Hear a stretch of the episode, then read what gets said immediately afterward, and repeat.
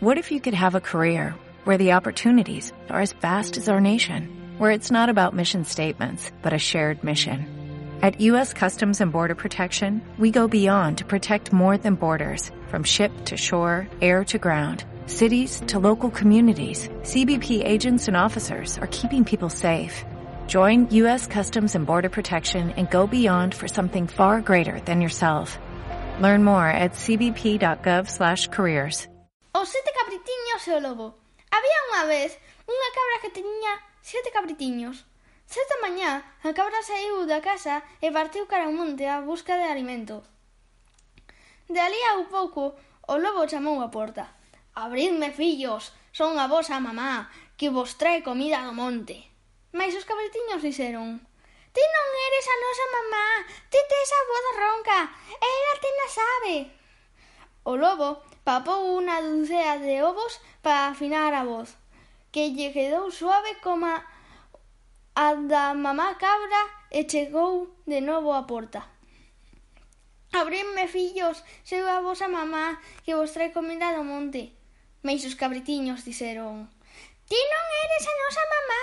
Por debaixo da porta vemos que túas partas son negras e ela ten na brancas. O lobo enzoufou as patas en fariña, as cales quedaron brancas como as da mamá cabra e chamou de novo a porta. Abríunme, fillos, son a vosa mamá, que vos trae comida do monte. Mais os cabretiños dixeron... Ti non eres a nosa mamá, por debaixo da porta vemos que túa cabeza e túa cola e máis o teu lombo son negros e era teno brancos. O lobo Enzoufou tamén a cabeza, a cola e o lombo con fariña, ata que lle quedaron brancos como a da mamá cabra, e chamou de novo porta. Abridme, fillos, son a vosa mamá, que os trae comida do monte. Mais os cabritiños dixeron, Te non eres a nosa mamá, por debaixo da porta, vemos que, ti, que non tes cornos, ela tennos. O lobo pouso en riba da cabeza dous paus curvos que parecían os cornos dunha cabra, e chamou de novo a porta me fillos, son a vosa mamá que vos recomida do monte. O lobo, coa voz suave, o corpo branco e os paus facendo de cornos, parecía unha verdadeira cabra.